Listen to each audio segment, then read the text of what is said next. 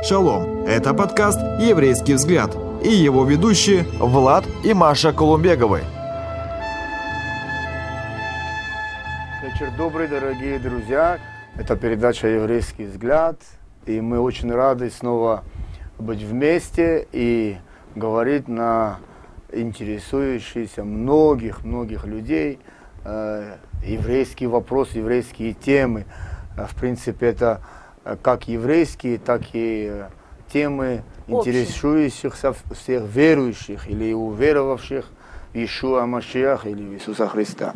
Мы очень рады, что вы с нами. И сегодняшняя наша тема Йом-Кипур. Йом-Кипур считается очень важным и очень серьезным еврейским праздником. Можно сказать, что это самый важный и самый серьезный день для еврейского народа в году, потому что это как судный день. Йом-Кипур еще действительно э, люди знают как судный день. Отмечается он 10 числа месяца Тишрей, который припадает на сентябрь или октябрь по григорианскому календарю.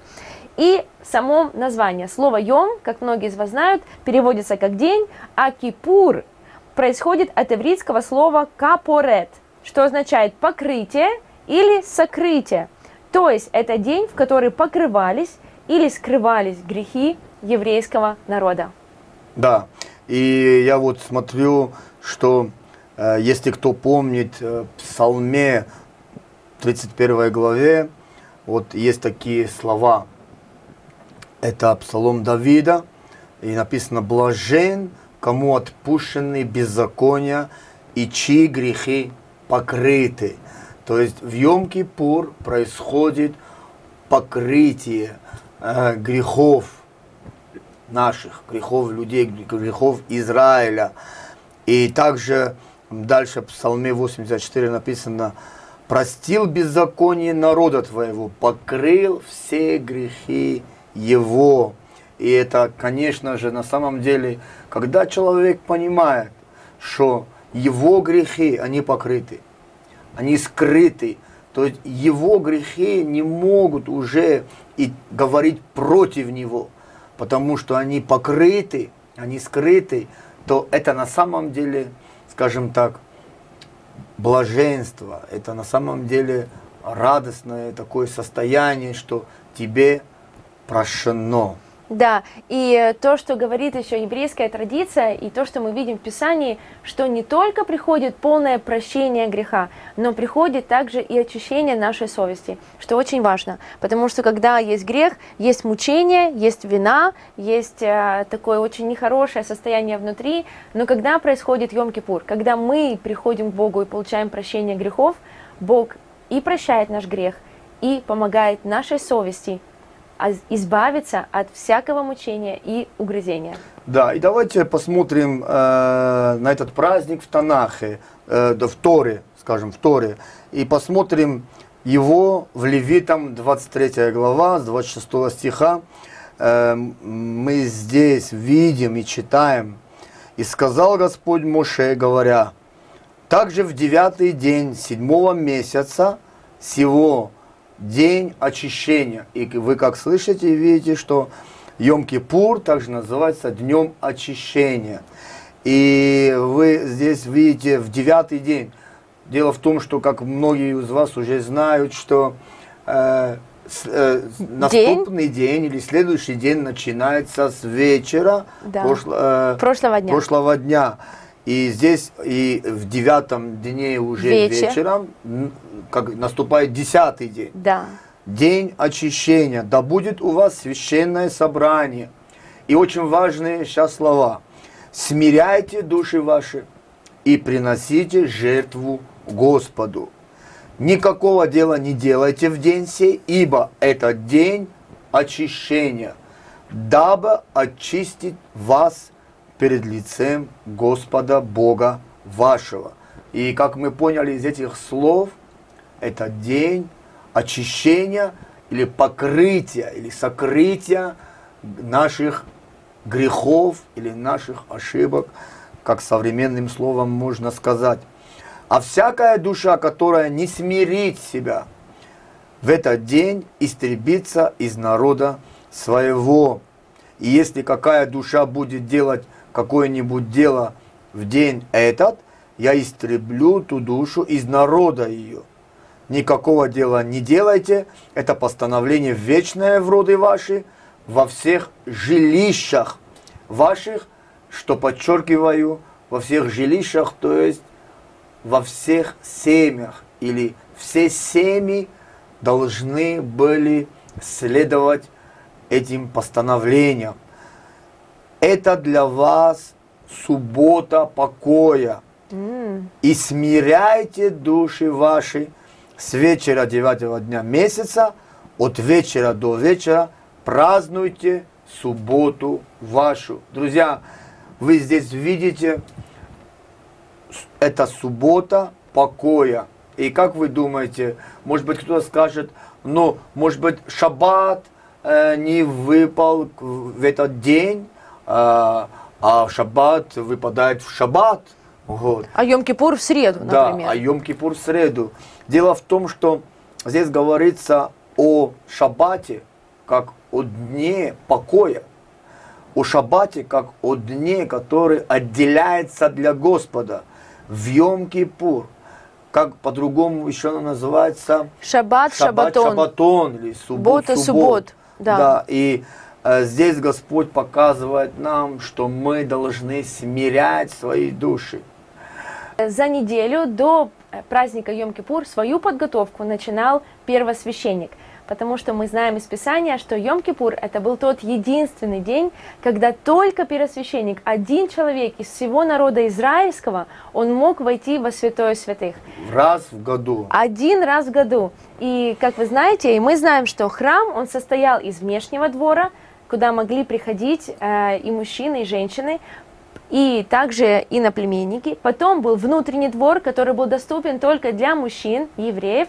Потом было святое, которое было доступно только для священников, и святая святых, закрытая тайная комната, где было явлено само Божье присутствие, и можно читать, как описывает Моисей, Моше, это присутствие, что Бог являл себя над крышкой э, ковчега Завета среди херувимов он как бы открывал свое присутствие, и оно было видимо. И я думаю, что каждый, кто любил Бога всем сердцем, он желал туда, в этого святое святых. Да. Он, он как бы хотел туда войти, чтобы увидеть Бога лицом к лицу. Он знал, что если он будет там, он изменится навсегда. Но, и что происходило? Но в Ветхом Завете это было доступно только для первосвященника. Итак, за неделю готовился первосвященник. Всю неделю он, пробывал, э, он проводил в храме.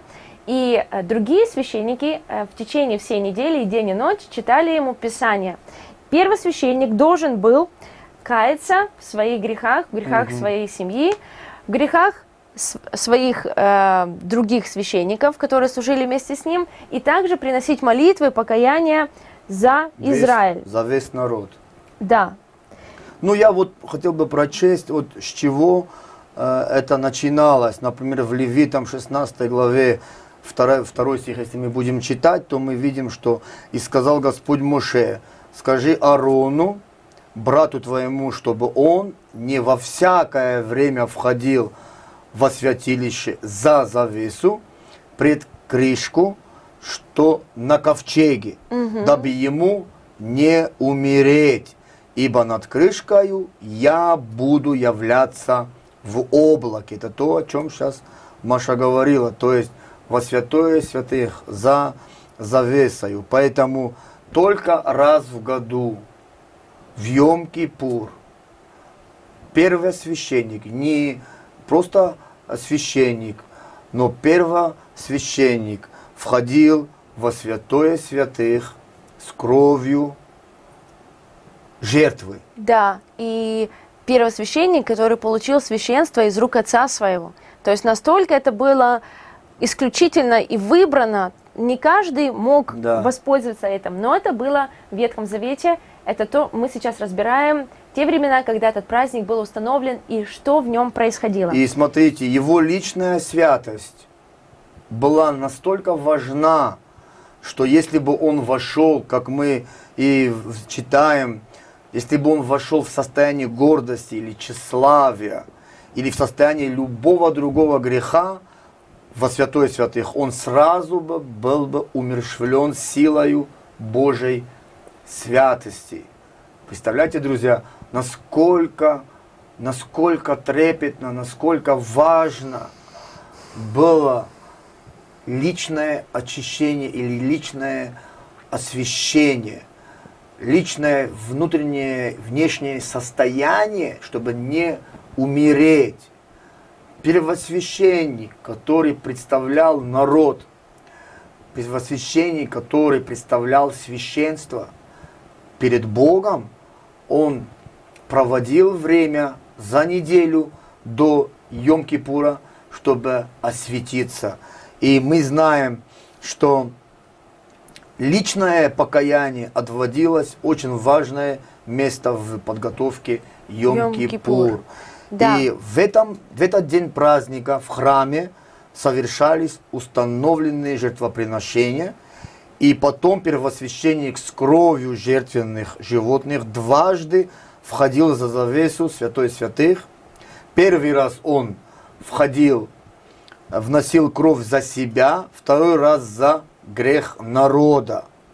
И как, его, как к его ноге э, по преданию э, привязывалась длинная веревка с колокольчиком, чтобы все собравшиеся снаружи могли слышать звук колокольчика и его шаги. Я думаю, что это было очень трепетно. Мы можем представить всех священников, всех мужчин, которые стояли в тишине и слушали, он еще там ходит, В тишине и трепете. он еще живой, этот первосвященник. А Потому что трепет, и вот эта тишина и трепет, он не только был за священника, который входил туда, но он был за каждого И и, за, народ. весь народ. Да. Потому что если грехи не были покрыты, то, как мы знаем, что весь следующий год Мог- были бы проблемы в народе. Да, и как э, Влад только что заметил, очень важное слово,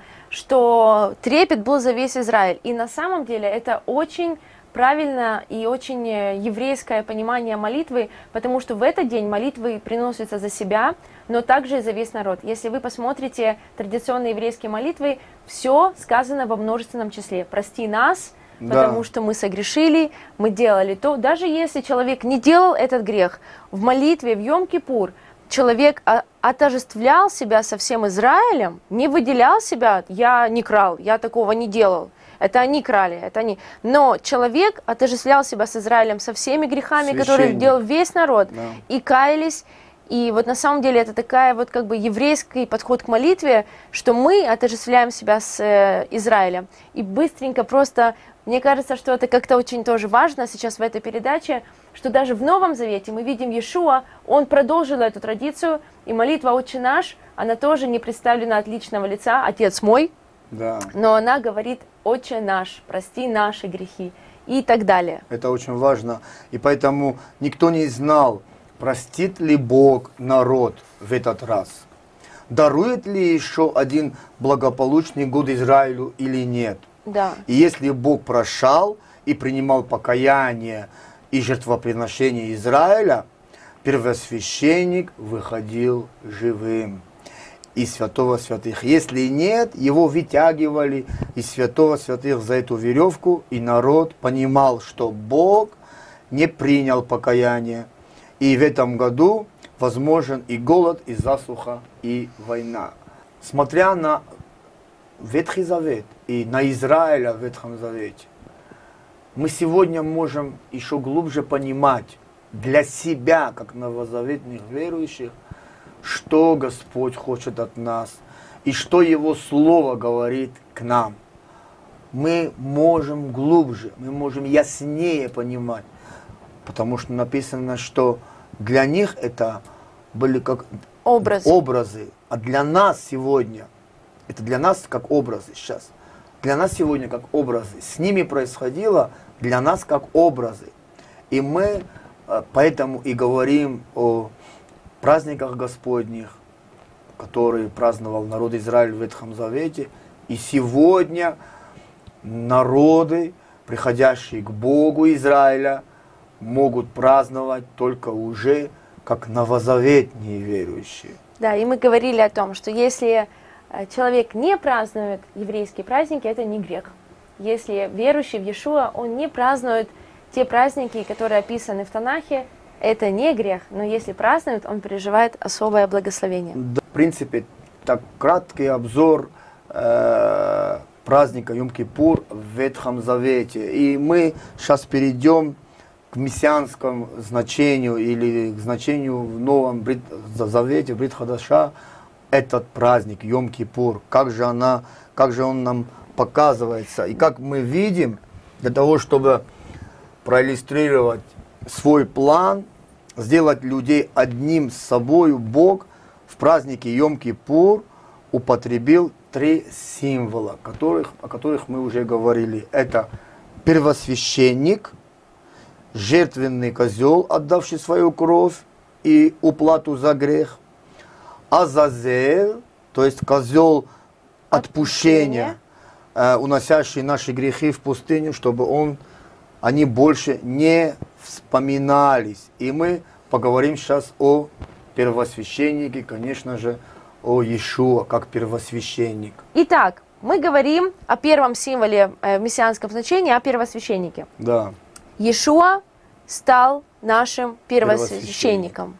Об этом говорится э, в Брит Хадаша во многих местах Писания. Послание, вот, например, в послании да. мессианским евреям э, в третьей главе и в четвертой главе, вот мы э, видим, здесь написано, «Итак, братья святые, участники в небесном звании, уразумейте посланника и первосвященника исповедания нашего, Иешуа Мессию, и дальше, ибо мы имеем не такого первосвященника, который не может сострадать нам в немощах наших, но который, подобно нам, искушен во всем, кроме греха. Поэтому да приступаем с дерзновением к престолу благодати, чтобы получить милость и обрести благодать для благовременной помощи.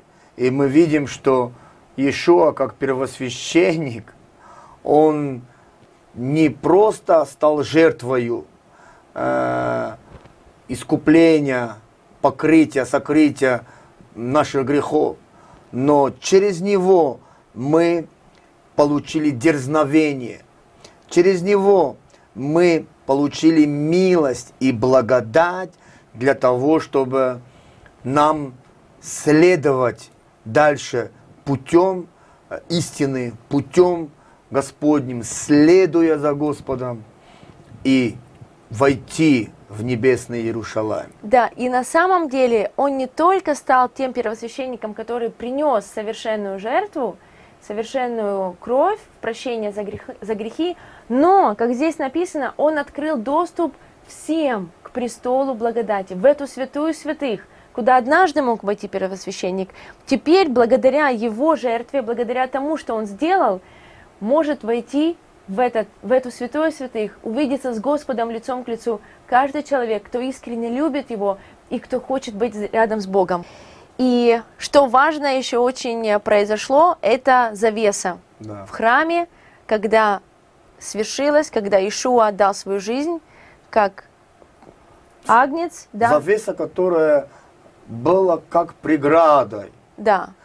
А с одной стороны, оно было как преградой, э, что никто не мог войти э, во святое святых. С другой стороны, эта преграда защищала людей от смерти от явно. смерти. Да. И вы представляете себе, что через завесу, э, через эту преграду, как мы уже говорили, только один человек и первосвященник один через особую подготовку один раз в год входил во святое святых, принося народ, себя, свою семью, священство Израиля, чтобы Господь благословил Израиль, простил грехи Израиль и даровал благодать, даровал милость и благословение на следующий год.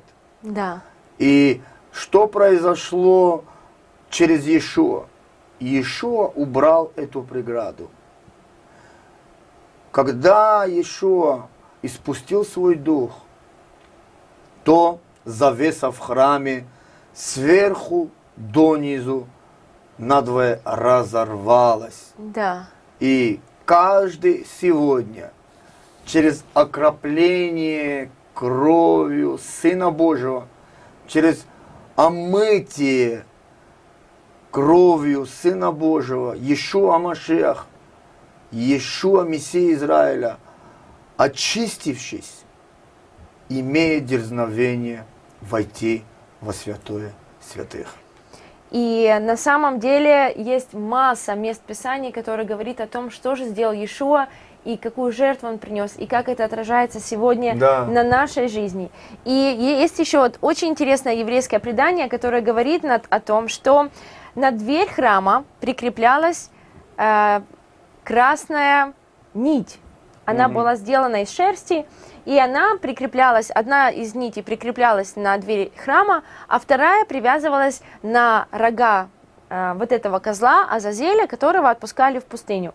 И если грехи народа прощались, то красный цвет нити на э, дверях храма менялся на белый. Мгм. И это было еще одним символом того, что Бог простил народ. Он убелил Убелил, эти багряные написано, да. грехи в белое. Но вот что Это был произошло. как знак. Как знак. Прошения. Очень интересно, что произошло, и это вы можете прочитать в разных еврейских источниках, не мессианских, не христианских, но в ортодоксальных. Это очень важно. В, в Талмуде и в других источниках сказано, что за 40 лет до разрушения храма, храм был разрушен в 70-х годах, за 40 лет, это 30-е года нашей эры, мы знаем, что происходило в это время, Да. как раз то, о чем мы говорим, о жертве Ишуа, за 40 лет до разрушения храма нить перестала менять свой свет. И эти это могут доказать кто?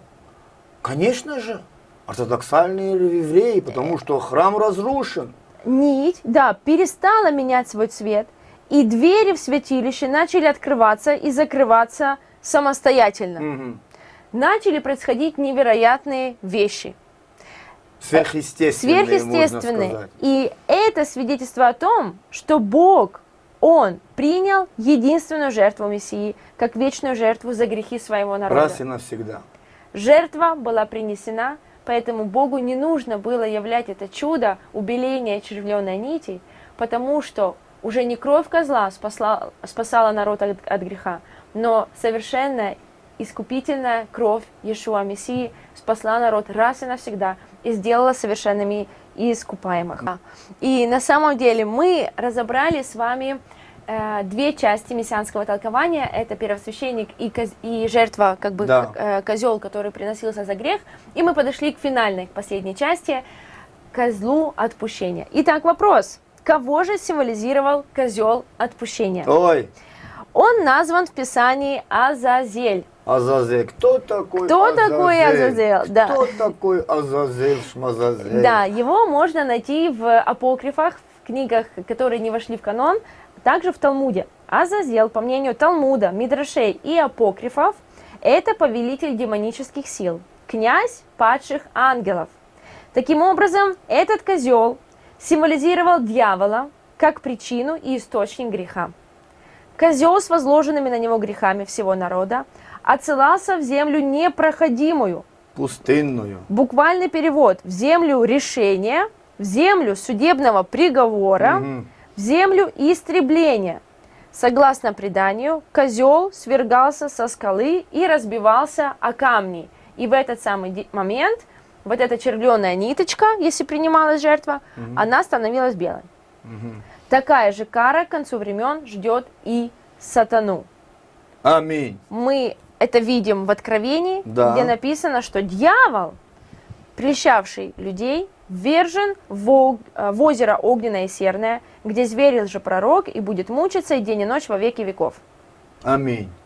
Таким образом, козел отпущения имел и пророческое значение.